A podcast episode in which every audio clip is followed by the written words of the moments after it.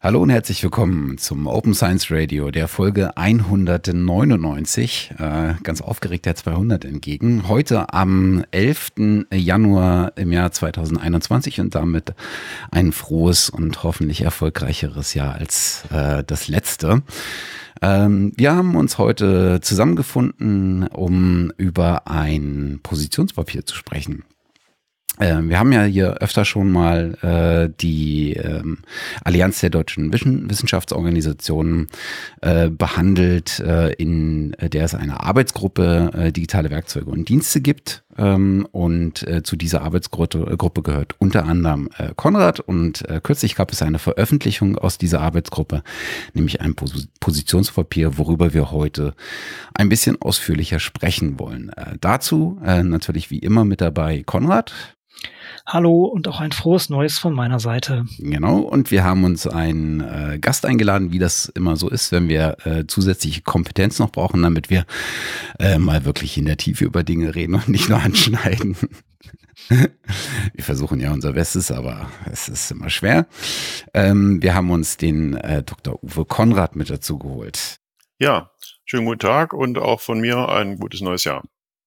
Dann würde ich sagen, äh, starten wir erstmal mit einem äh, kurzen äh, Überblick, äh, wer du eigentlich bist, Uwe. Magst du dich mal vorstellen? Ja, gern. Mein Name ist Uwe Konrad. Bin seit vielen Jahren IT-Leiter und Leiter des Rechenzentrums am Helmholtz-Zentrum in Dresden-Rossendorf. Äh, vorher war ich äh, einige Jahre in der Industrie, überwiegend in der Softwareentwicklung tätig. Bin somit als Anbieter digitaler Dienste für die Wissenschaft äh, schon ja lange aktiv. Und zwar nicht nur in der Planung, sondern dann tatsächlich auch in der Umsetzung, Bereitstellung, äh, Anpassung äh, an Projektkontexte etc. Ja, genau so ist das. Das sollte man vielleicht auch sagen, Uwe, ihr, ihr seid ja in, bei Helmholtz auch sehr aktiv mit dem, mit diesem ganzen Thema unterwegs. Vielleicht willst du da noch ein bisschen Kontext liefern? Ja, in der Helmholtz-Gemeinschaft äh, die ja aus einzelnen Instituten, 19 einzelnen Instituten besteht, haben wir uns zusammengefunden, um äh, auch Sachen gemeinsam zu machen in Zukunft, weil wir festgestellt haben, äh, es, äh, es ist ungünstig, wenn jeder alles selbst entwickelt und anbietet. Und äh, da haben wir so eine Digitalisierungsoffensive gestartet, besser gesagt unser Präsident. Und äh, ja, das ist ein sogenannter äh, Inkubator. Und dort äh, haben wir jetzt Plattformen etabliert mit dem Ziel, äh, bestimmte Sachen äh, gemeinsam anzubieten. Wunderbar. Ich denke, wir, wir kommen da sicherlich noch äh, das ein oder andere Mal drauf zurück, weil das sicherlich äh, aus der aus der äh, Retrospektive ähm, Einfluss genommen hat ähm, in das, was jetzt in dem Positionspapier gelandet ist. Aber vielleicht kommen wir noch mal zum äh, zweiten Konstrukt und da verlieren da noch ein paar Worte äh, drüber, nämlich der ähm, Allianzinitiative äh, der Wissenschaften. Äh, Konrad, magst du da vielleicht was zu sagen? Genau, das ist, das ist jetzt ein bisschen gemein sozusagen, denn ich bin irgendwie Host als auch ähm, Interviewter heute. Das ist ein bisschen ungewöhnlich. Aber genau, also da ich natürlich auch in der AG ähm, aktiv bin, kann ich auch ein paar Worte dazu verlieren und dann, wenn wir auf das Paper zugehen, kann Uwe ein bisschen weiter übernehmen also Uwe und ich sind beide in dieser AG digitale Werkzeuge, Software und Dienste, was ein Teil der Allianzinitiative ist. Und diese Allianzinitiative ist eine sogenannte Schwerpunktinitiative, also Schwerpunktinitiative digitale Information der Allianz der deutschen Wirtschaftsorganisationen. Und ihr seht, ich breche mir schon bei diesem langen Begriff schon fast die Zunge, aber das ist halt ähm, eine Gruppierung, die sich aus Vertretern von den deutschen Wissenschaftsorganisationen äh, gruppiert und das äh, heißt auch, dass da eine gewisse ja, Breite damit gewonnen ist, muss man ganz klar sagen. Das heißt, da sind ähm, eigentlich alle ja, bekannten Wissenschaftsorganisationen aus Deutschland dabei. Das heißt, ähm, äh, gehen wir mal alphabetisch durch. Das heißt, äh, Alexander von Humboldt Stiftung, Deutsche Akademie, äh, Deutsche Akademie der, der Naturforscher, Leopoldina, Deutsche Forschungsgemeinschaft, also DFG, Deutscher Akademischer Auslandsdienst, die Fraunhofer Gesellschaft, die Helmholtz Gemeinschaft, die wir schon gerade angerissen hatten. Also Helmholtz Gesellschaft, Helmholtz Gemeinschaft Deutscher Forschungszentren heißt das ganz korrekt. Ne? Die Hochschulrektorenkonferenz als Vertreter der deutschen Hochschulen, und die Leibniz-Gemeinschaft, die Max-Planck-Gesellschaft sowie der Wissenschaftsrat. So, das heißt, da sind eine Menge Leute im Club mit dabei und äh, diese Allianz-Initiative setzt sich aus verschiedenen AGs zusammen. Wir sind eine davon und wir setzen uns, ich glaube, seit 2016 sind wir dabei ähm, mit den mit der Software als auch den Diensten zusammen, also digitale Werkzeuge heißt diese AG. Und da haben wir schon im, im, ja, in den letzten Jahren schon verschiedene Sachen entwickelt. Und ähm, das ist natürlich hauptsächlich Empfehlungen, die dann in die Gemeinschaften einfließen sollen und die Forschungscommunity letztendlich auf einem anderen Level bringen soll und ähm, ja ein bisschen Halt und Orientierung geben soll in der Richtung. Also wir haben 2018 haben wir eine eine Handreichung ähm, entwickelt, die letztendlich so den, den ersten Aufschlag darstellt, wo es um ja, den Umgang zu Forschungssoftware geht. Denn wir wissen alle, das äh, ist ja ähm, zumindest bei unseren Hörenden, äh, denke ich, auch sehr zugegen. Daten sind ein wichtiger Punkt in, in der Forschung und das nimmt ja auch immer weiter zu, die, die Nutzung von großen Datenmengen. Aber die Daten selber sind äh, nutzlos ohne entsprechende Werkzeuge, um die dann in Einsichten oder äh, ja, in, in Wissen zu übersetzen. Und daher ist diese Relevanz von Forschungssoftware natürlich auch immer am wachsen. Wir haben auch die DERSE Community und auch international diese ganze Research Software Engineer Community sehr stark am wachsen. Und äh, mit diesem ja, mit dieser Gruppe, mit diesem Gremium versuchen wir sozusagen den politischen Arm ähm, darzustellen und entsprechend Grundlage für Veränderungen zu geben. Und das ist eigentlich sehr spannend und man hat sehr viele Perspektiven da zusammengebracht. Und mit der ersten Handreichung hatten wir so ja, den ersten großen Aufschlag gemacht. Und jetzt sind wir mit weiteren Folgepublikationen dabei, Sachen zu spezifizieren. Und das ist letztendlich als auch diese, dieses Positionspapier zu den digitalen Diensten ist genau eine Facette davon. Uwe, habe ich da irgendwas vergessen, noch was hinzuzufügen? Uh, nein, ich denke, es war ein guter Überblick. Du hast dir auch selbst quasi äh, die goldene Brücke schon zum nächsten, zum nächsten Aspekt. Äh, du hast gerade gesagt, äh, nach der ersten Handreichung. Das heißt, ähm, wenn ich mich nicht täusche, habt ihr die Arbeitsgruppe im 2016, 2017 mhm, gegründet? Genau, 2016 war das, ja. Mhm. Und ihr habt dann im Februar 2018 ähm, sozusagen ähm, in, in diesem Themenbereich eine erste gemeinsame Veröffentlichung publiziert, die Handreichung zum Umgang mit Forschung Forschungssoftware. Ich glaube, das ist wahrscheinlich so ein bisschen in der, ähm, in dem, naja, in dem Geschehen rund um die Entwicklung des äh, Research Software Engineers als, ja, Berufsbild will ich immer nicht sagen, vielleicht als Eigenverständnis oder als Rollenverständnis ähm, in, in der Zeit. Ähm, aber vielleicht können wir genau darüber mal reden, wie sozusagen die Genese äh, dieses äh, des Positionspapiers, was ihr jetzt kürzlich veröffentlicht habt, äh, eigentlich zustande kam. Ja, als, zunächst nochmal zu diesem Positionspapier Softwareentwicklung äh, oder Handreichung. Das startete eigentlich auch mit einer kleinen Konferenz in Dresden 2016. Und ähm, natürlich spielt der ähm, Research Software Engineer äh, eine wichtige Rolle, aber eigentlich findet die Softwareentwicklung ja tatsächlich äh, in der Wissenschaft statt durch die Wissenschaftler. Und somit wird jeder Wissenschaftler irgendwann in seinem Leben natürlich auch zum, zum Softwareentwickler.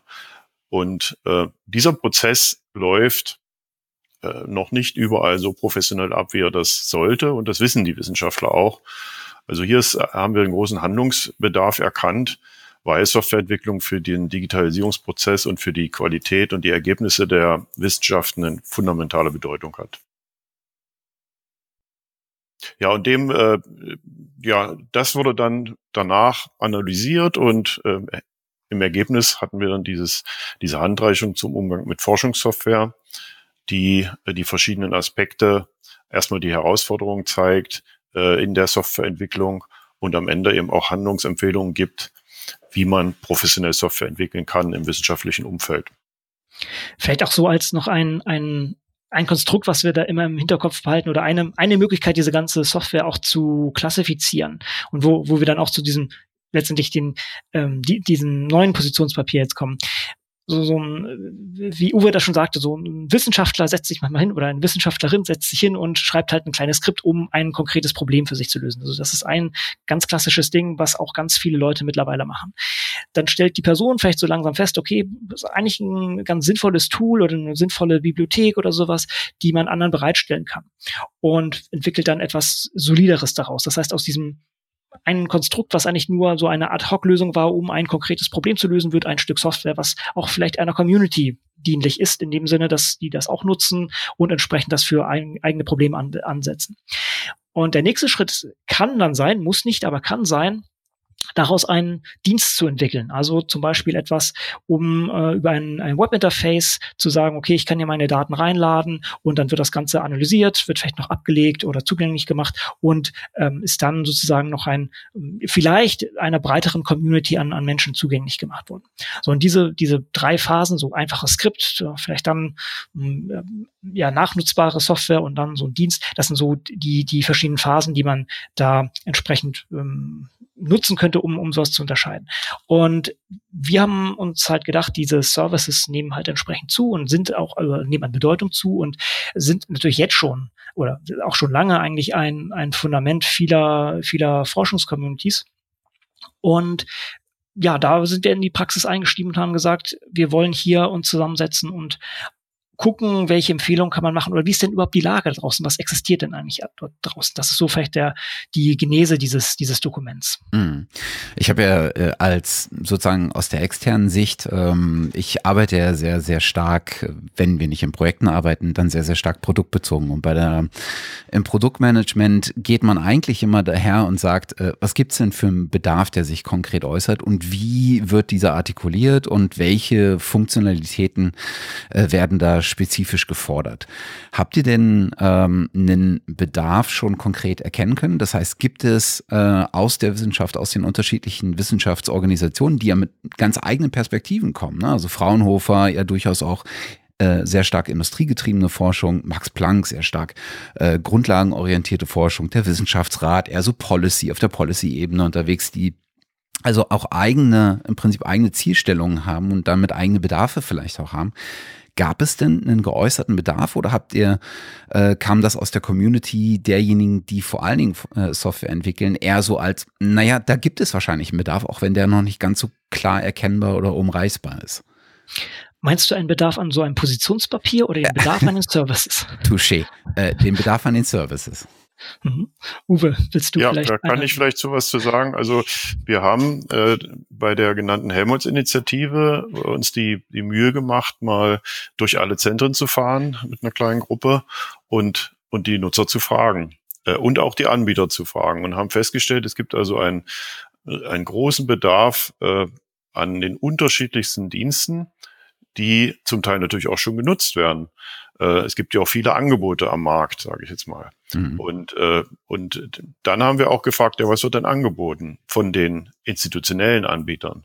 Ja, da wird auch viel angeboten. Manches noch nicht so professionell, manches ist im Entstehen.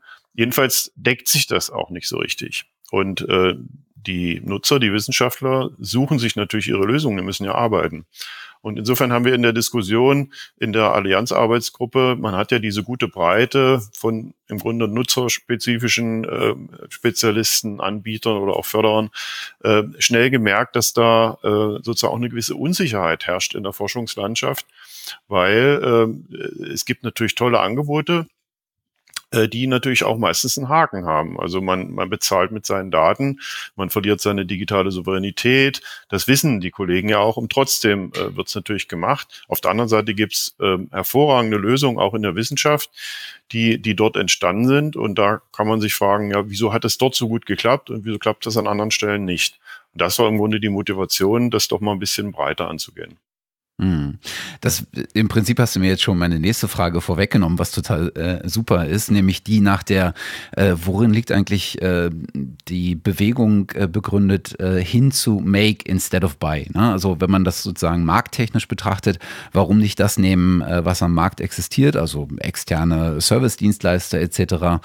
Ähm, anstelle sich selber hinzumachen und Zeit und Aufwände und vielleicht auch Geld darauf zu verwenden, ähm, eigene Lösungen anzubieten. Aber wie du ganz richtig sagtest, äh, man bezahlt natürlich äh, auch bei externen Anbietern nicht nur mit Geld, äh, indem man Lizenzen erwirbt, sondern auch tatsächlich so ein bisschen mit seiner Datenhoheit, ne? weil man äh, die Daten natürlich irgendwo hingibt, äh, wo sie eigentlich erstmal nichts zu suchen haben und da ist natürlich die Überlegung naheliegend, ähm, erstmal äh, darauf zu gucken, was eigenes zu machen.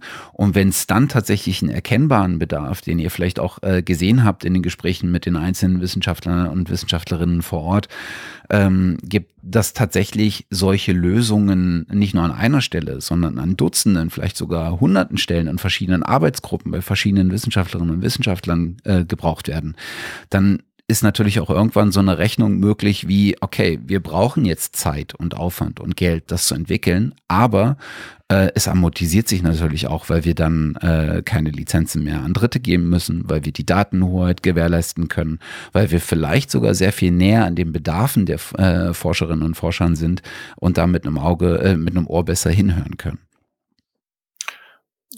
Ja, äh, das ist das ist natürlich richtig, wobei es nie darum ging, jetzt zu sagen, äh, wir wollen jetzt äh, unbedingt die äh, Marktangebote ablösen durch eigene Lösungen. Das das ist an sich nicht das primäre Ziel, weil ähm, am Ende äh, muss ein, ein bestmögliches Arbeiten äh, angeboten werden oder möglich sein.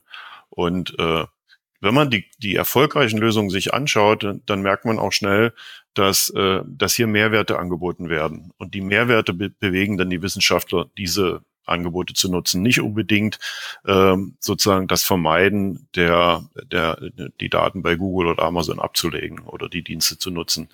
Und das ist eben der Schlüssel äh, zu sagen, also Wissenschaft ist spezifisch, äh, die Forschung, die Arbeit in der Forschung ist äh, erfordert ein breites Spektrum an zusammenarbeitenden Diensten. Natürlich die großen Anbieter äh, machen das auch und bieten immer mehr äh, passende Dienste an. Allerdings äh, ist man da nicht ganz frei, äh, das sein Portfolio zusammenzustellen. Also man, man ist dann schon ein bisschen gebunden an, an eine Plattform und, äh, und kann dann nicht beliebig äh, ja, beliebige Leute mit einbeziehen oder auch beliebige Dienste äh, zusammenstellen. Das, das hat Grenzen. Und dann gibt es natürlich ausgeprägte Dienste, die direkt in der Wissenschaft, nur in der Wissenschaft entstehen und auch nur dort ähm, verwendet werden und natürlich die wissenschaftlichen ähm, Forschungsdaten, die man jetzt auch nicht unbedingt alle bei Amazon oder Google ablegen möchte. Mhm. Dann Kommen wir vielleicht mal äh, zu den zu den Diensten und äh, Konrad, du hattest ja schon äh, ganz gut die, die den Weg aus äh, einzelner Software hin zu Diensten äh, skizziert.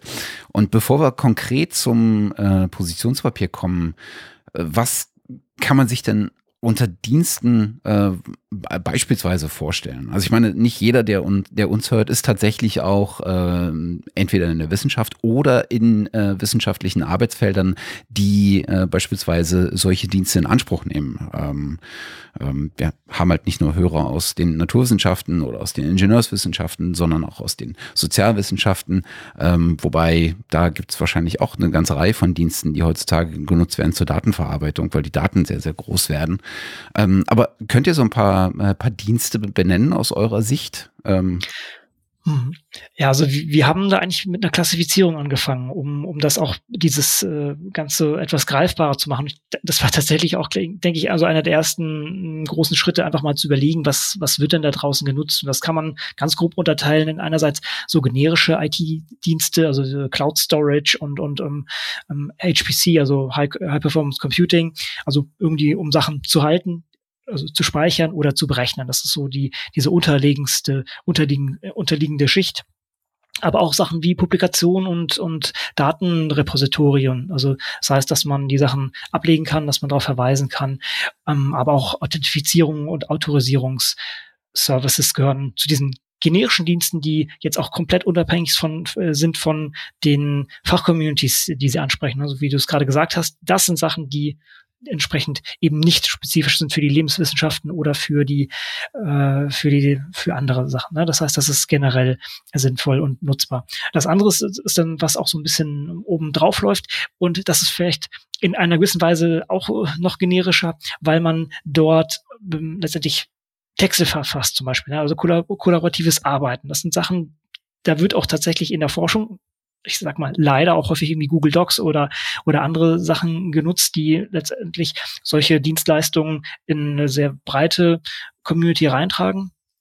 Das andere ist natürlich auch die Softwareentwicklung. Uwe hat das ja schon gesagt. Ne? Also Forschende entwickeln immer mehr selber For ähm, Forschungssoftware und dafür braucht man natürlich auch kollaborative Werkzeuge, die so ein kollaboratives äh, gemeinsames Arbeiten dann überhaupt ähm, ermöglichen.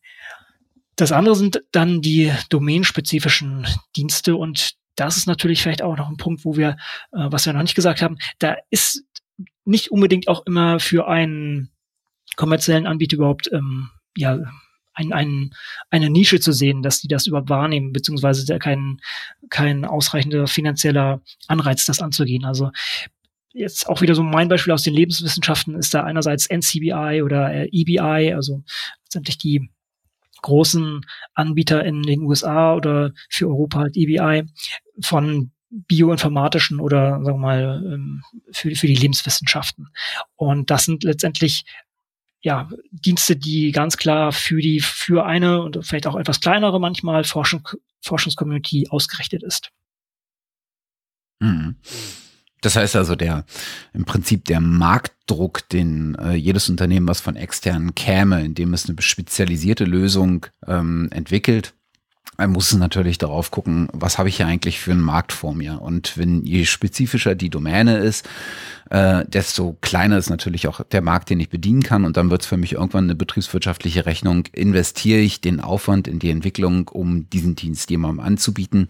Äh, oder sehe ich die, ähm, den, den, ja, den wirtschaftlichen Erfolg äh, für mich nicht? Und da ist, wenn ich das äh, richtig sehe, ist natürlich die Argumentation auf eurer Seite aus den, äh, aus der Wissenschaft selbst heraus äh, so ein bisschen eine andere.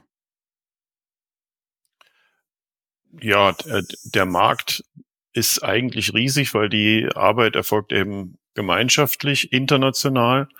Und ähm, insofern ähm, sind, sind die Communities meist nicht so klein. Ja.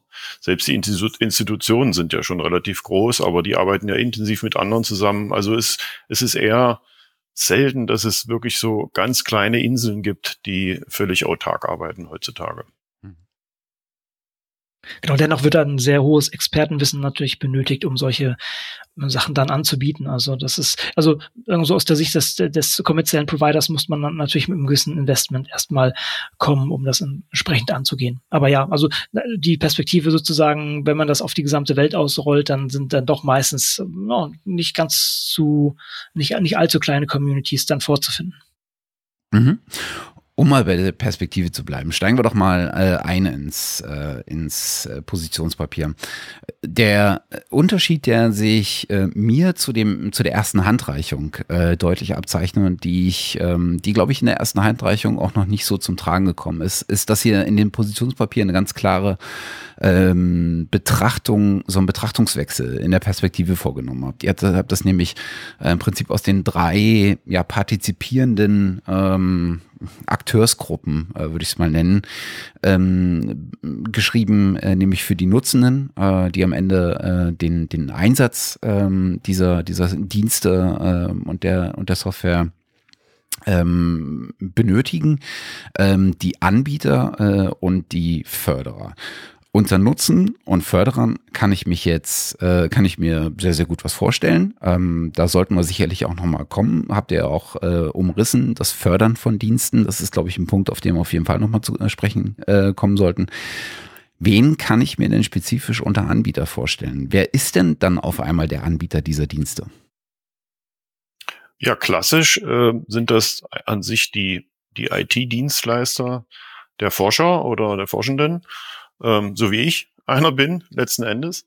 Ähm, wobei äh, es bisher noch nicht im breiten Maße gelungen ist, ähm, Anbieter äh, zu, zu haben, die wirklich mh, so breite Angebote machen, dass äh, ja, Forscher aus den verschiedensten Institu Institutionen und auch Forschungsbereichen äh, ohne weiteres, ohne große äh, Hürden zusammenarbeiten können. Das ist also die die Nutzer fordern das natürlich lange, weil die Vernetzung einfach so stark ist heutzutage. Aber die Anbieter waren zunächst mal natürlich eher lokal aufgestellt. Und das ist jetzt der Schritt, der gemacht wird, ähm, das zusammenzuführen. Nicht, nicht nur aus ökonomisch, aber auch natürlich. Es ist äh, viel einfacher, zusammen große Dienste aufzubauen also vielleicht um ums gemein zu sagen, also theoretisch könnte jeder, der sich einen Raspberry Pi irgendwie in, ins Office stellt, auch Anbieter sein. Also das ist natürlich und tatsächlich gibt es auch solche Services, die wahrscheinlich erstmal sehr klein sind, vielleicht auch für erstmal eine kleinere Community sind, die dann immer größer werden. Aber das, was Uwe gerade meinte, das ist natürlich sehr, sehr wichtig. Und das ist ja auch, was jetzt Initiativen wie die nationale Forschungsdateninfrastruktur und ähnliches jetzt vorantreibt. Oder auf europäischer Ebene EOS, also die European Open Science Cloud, dass man versucht, dort diese Sachen zusammenzuführen und damit natürlich auch noch einen Synergieeffekt schafft, dass durch die Vernetzung von einzelnen Sachen einfach mehr, mehr herauskommt als die Summe der einzelnen Teile. Aber zu, der, zu deiner Frage zurück, das kann, also es kann ein, ein ja, ein Service eines äh, einzelnen Doktoranden oder einer Doktorandin sein. Es kann aber auch ein, ein, ein Konglomerat von verschiedenen Services sein, die von verschiedenen Leuten zusammengetragen werden. Nennen wir wieder EBI in UK, also ähm, Amble EBI, wo auch viele, viele Gruppen letztendlich an einem gemeinsamen großen Service arbeiten, aus einem großen Portfolio an Diensten. Ja, und es kann natürlich auch ein Angebot eines professionellen äh, einer, einer Firma sein oder auch eines Verlages. Die Verlage spielen natürlich in der Wissenschaft auch eine entscheidende Rolle. Auch das sind Anbieter, die zu berücksichtigen sind. Mhm. Gibt es dann ähm, im Prinzip Merkmale, an denen man klar umreißen kann, jetzt handelt es sich hier sozusagen um einen Service? Das ist eine ganz interessante Frage, weil äh, die Genese des Services ist, ist tatsächlich so, dass man, dass das zum Teil ganz klein entsteht und dann wächst mhm. äh, und und äh, aus einem für mich Service entsteht ein äh, Gruppenservice, der aber noch weit weg ist von Professionalität. Dann entsteht vielleicht tatsächlich ein Service, der schon wirklich gut breit genutzt wird, vielleicht sogar international, der aber wiederum äh, die Nachhaltigkeit gar nicht berücksichtigt, der immer noch auf, auf der äh, noch keine ordentliche Finanzierung hat und auch personell vielleicht an einzelne Personen gebunden ist, der kann jederzeit wegbrechen. Ne? Und, und das sind eben die Sachen, die man auch berücksichtigen muss. Wie kann man das denn schaffen, wenn man schon äh, äh, erfolgreich sein kann und, und will, das auch nachhaltig zu sein. Mhm. Das ist ein riesen, riesen Aspekt. Also auch wenn Uwe das jetzt hier schon sehr gut umrissen hat, äh, ich möchte auch noch in diese gleiche Kerbe schlagen, weil wir das immer wieder sehen, und auch wurde hier auch äh, bei uns ja schon im Open Science Radio mehr als nur einmal diskutiert, diese, diese Problematik der Infrastruktur. dass die ne, Infrastruktur wird eigentlich immer erst geschätzt, wenn, wenn sie nicht mehr da ist oder kaputt geht oder was auch immer in der Art. Und wir sehen das an, an vielen Stellen, dass man dann doch erst merkt, oh, ich baue ja doch sehr stark auf einem Service auf und mir war gar nicht klar, wie der finanziert wird. Und es gibt viele Beispiele, wo dann Services wegfallen oder Leute dann erst nochmal ähm, in Panik durch die Gegend laufen und versuchen, Letter of Support einzuholen, damit sie sie dem Funder dann doch noch über, über, äh, überzeugen können, doch noch ein, ein, Jahr mehr dran zu hängen und solche Sachen. Das ist ein Riesenthema und auch das adressieren wir ein bisschen in dieser Handreichung. Aber das ist auf jeden Fall etwas, was sich jeder vor Augen führen sollte, dass diese Services natürlich nicht einfach so naturgegeben sind, sondern ähm, äh, finanziert werden müssen und dass da eine langfristige Finanzierung häufig für eine Community auch äh, essentiell sein kann. Das heißt, wir haben also einen Wechsel in der organisationellen Aufstellung, ne? also eine, eine, langfristige Perspektive, eine ähm, Anknüpfung nicht mehr nur an eine Person, sondern vielleicht an ein, an ein Team oder an eine Abteilung oder ähnliches, das zur Verfüg äh, Verfügung stellen äh, eines, eines Dienstes an verschiedene Personen, äh, an, an verschiedene ähm, Interessenten äh, aus der wissenschaftlichen Community und dann auch äh, tatsächlich eine Änderung in der, in, in der, naja, wie nennt man's? In der finanziellen Basis. Das heißt also, wie wurde denn Forschungssoftware bisher äh, gefördert oder bezahlt? Doch aus Projektmitteln, oder?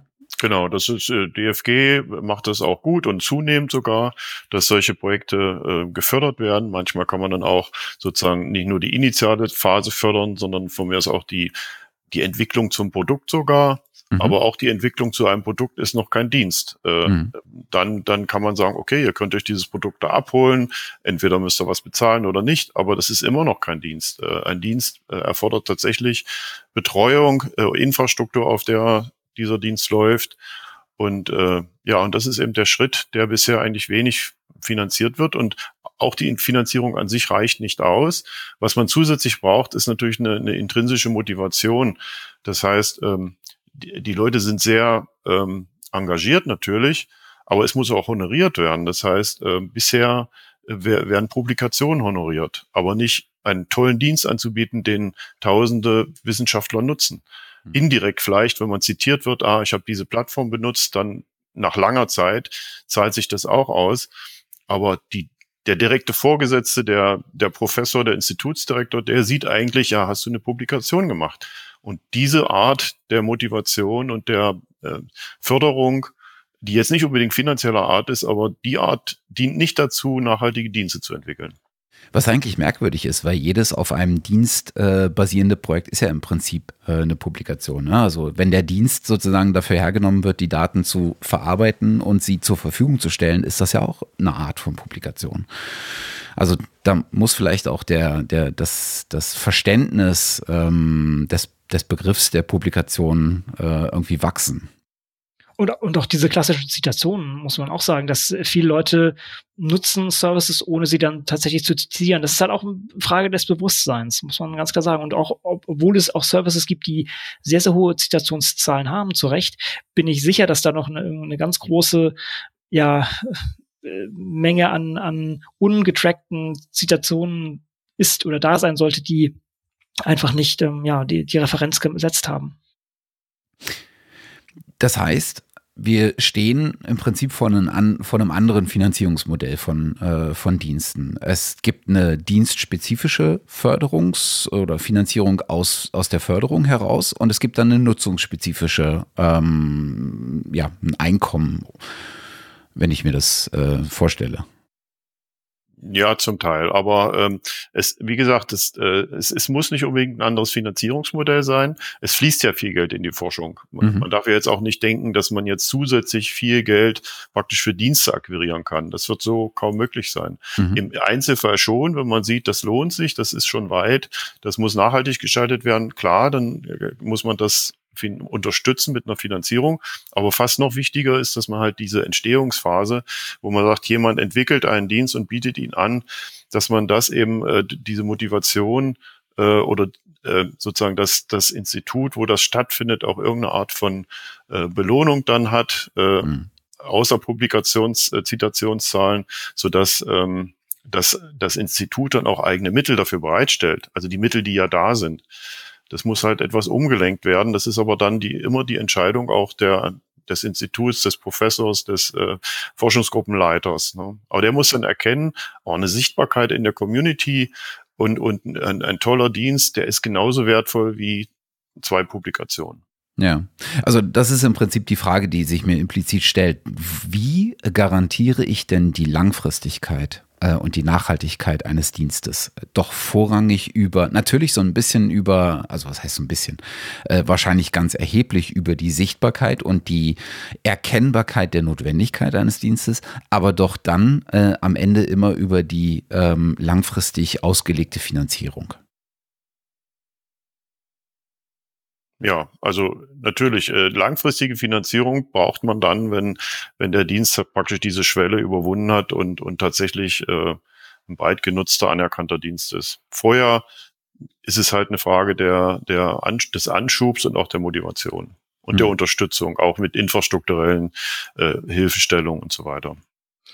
Genau, also das ist ja auch mm, eine, eine Frage, wie, wie kommt man erst zu so einem Service und da kann man natürlich auch durch Training und derartige Sachen auch schon dafür sorgen, dass da ein nachhaltiger Dienst entsteht und wir sehen ja auch zum Glück, dass da mittlerweile auch die Förderung bisschen mehr in die Richtung geht. Dennoch sind die klassischen Metriken dann halt dann doch häufig dominierend, um sowas zu evaluieren.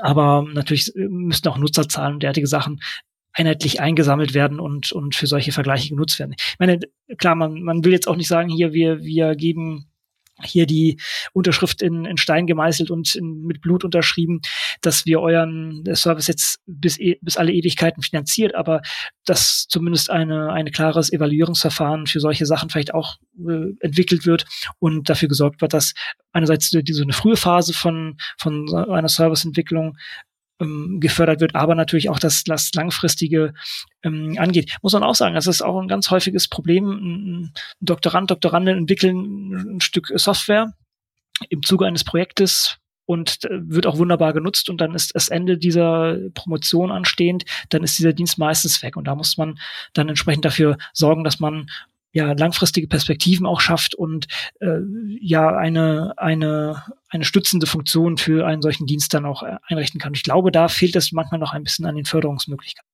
Hm.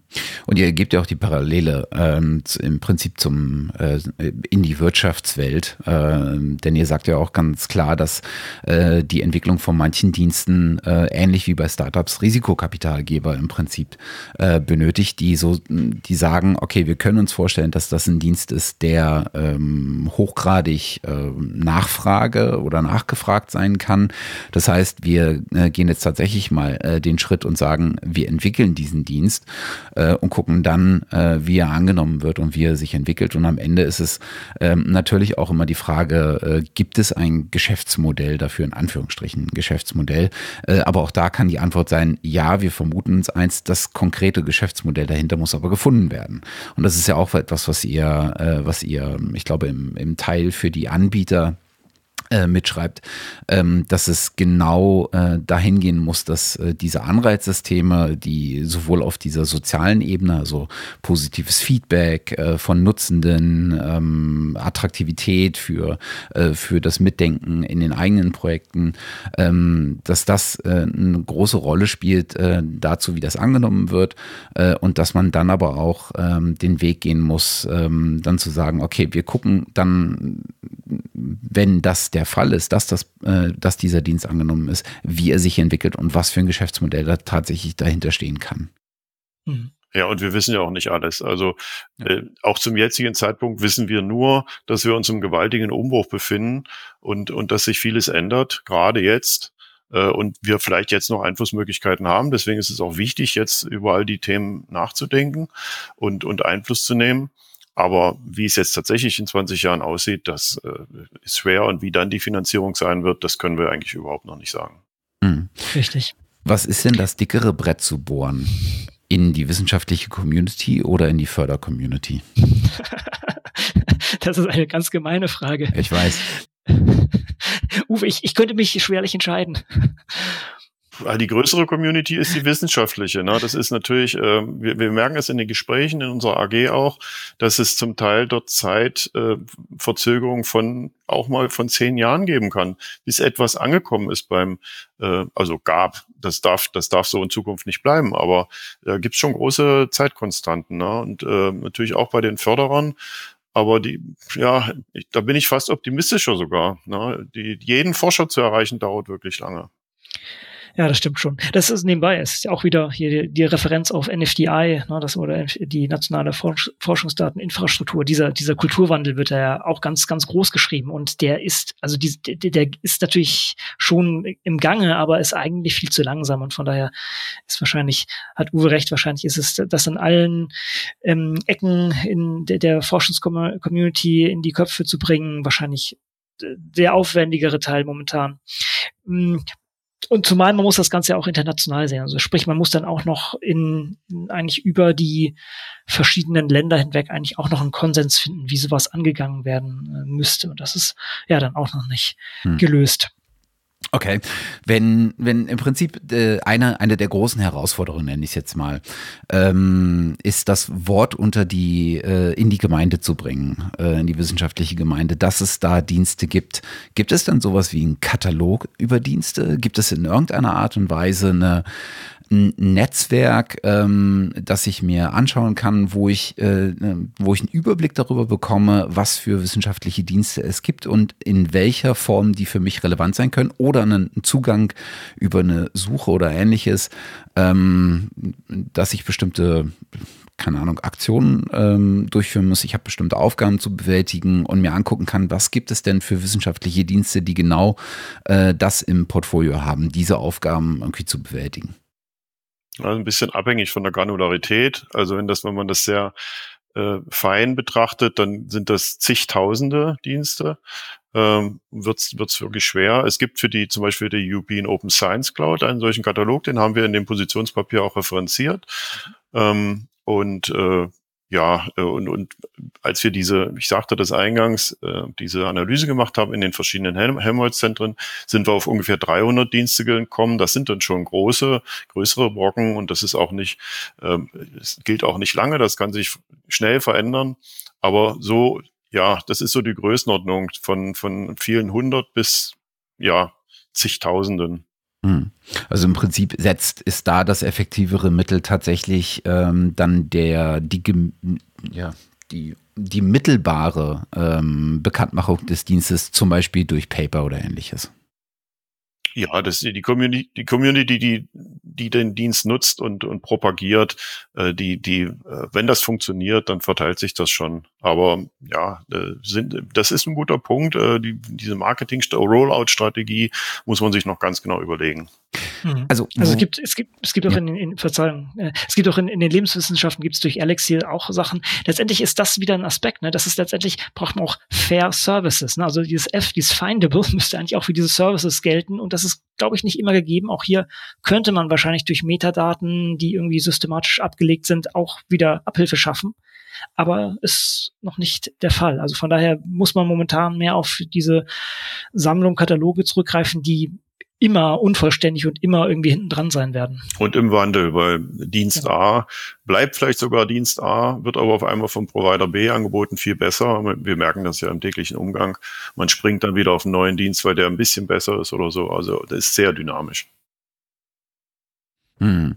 Also ich, ich überlege halt, ähm, und ich glaube, das äh, geht so ein bisschen zurück an den Anfang, ähm, als du sagtest, ähm, Uwe, dass äh, du im Rechenzentrum bist und als Rechenzentrum ja genau sozusagen an der Basis der Bereitstellung solcher wissenschaftlichen Dienste stehst, indem ihr Infrastruktur bereitstellt, Expertise, wie man bestimmte Dinge macht und dann ähm, über eine Software hinaus dann in, vielleicht die Schritte auch mitbegleitet, diese Software zu einem Dienst zu entwickeln.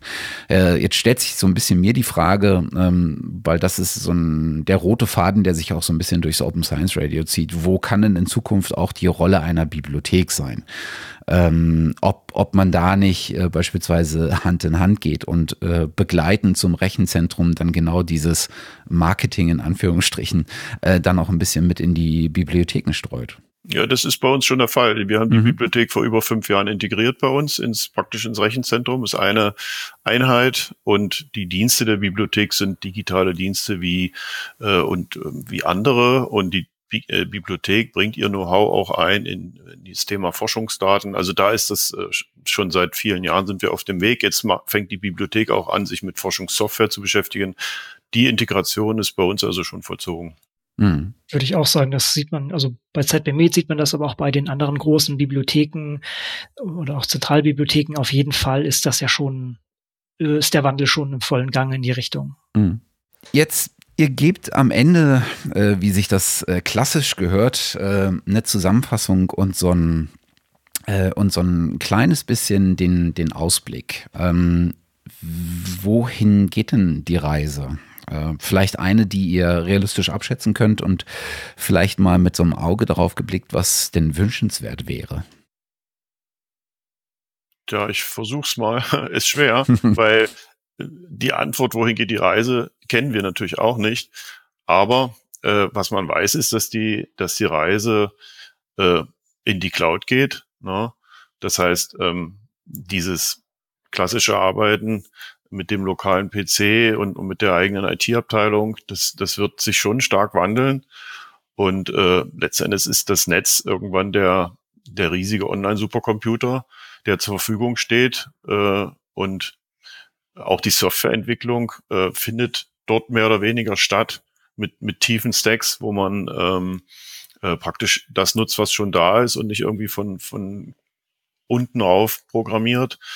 Äh, also das wird sich stark wandeln und, und welche, wie sich jetzt die Dienste der Wissenschaft dort auf diesen riesigen Online-Supercomputer in der Cloud etablieren können. Das werden die nächsten Jahre zeigen würde ich so auch so unterschreiben. Diesen Wandel sieht man in der Richtung. Das hat auch hoffentlich viele Vorteile. Also es gibt auch viele Risiken dabei, aber man hat natürlich einen riesen Effizienzgewinn dabei. Man hat vielleicht auch die Möglichkeit, diese Professionalisierung auch voranzutreiben, dass man auch dafür sorgt, eben, dass Sachen reproduzierbar sind, dass sie stabil laufen, dass ähm, einfach die, die Qualität erhöht wird. Das ist ja ein bisschen das Versprechen des Ganzen. Und das ist, denke ich, auch in vielleicht noch nicht in greifbarer Nähe, aber das ist zumindest realistisch, dass das genauso auch passieren kann. Aber genau dafür müssen wir dann auch entsprechend ähm, ja, die Community darauf einschwören und wir müssen auch, wie wir das auch vorhin schon gesagt haben, entsprechend das Funding dafür bekommen. Und ich denke, das ist ja, deshalb haben wir dieses Positionspapier geschrieben, ein bisschen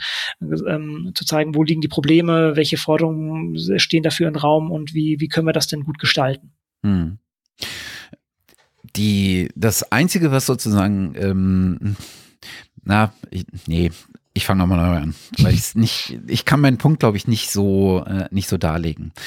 Äh, vielleicht ist das auch einer, den bloß ich sehe und den tatsächlich äh, Wissenschaftlerinnen und Wissenschaftler gar nicht so sehr, ähm, gar nicht so sehr, ja, fühlen oder sehen in, mit all diesen Entwicklungen nimmt ja ähm, auf jeden Fall Komplexität zu und gleichermaßen ab. Ne? Also in dem Moment, wo ich etwas nicht mehr selber entwickeln kann, sondern auf einen existierenden Dienst, den andere betreuen, verbessern, im Zweifel für mich mitkonfigurieren etc., kann ich einen Teil der Komplexität äh, wegkippen. Dennoch äh, kaufe ich mir diese diese Bequemlichkeit in Anführungsstrichen, ähm, damit, dass ich ein Stückchen meiner Übersicht über die Komplexität auch wegdrücke. Das heißt, ich kann, ich nehme einen, ich nehme Abstand von dem, alles auch wirklich nachvollziehen und zu durchdringen können. Wie geht man denn damit um? Also in dem Moment, wo ich sage, okay, ich nutze einen wissenschaftlichen Dienst zur Verarbeitung meiner äh, wissenschaftlichen Daten, wie, äh, wie kann ich sicher sein, dass die Daten auch richtig verarbeitet werden?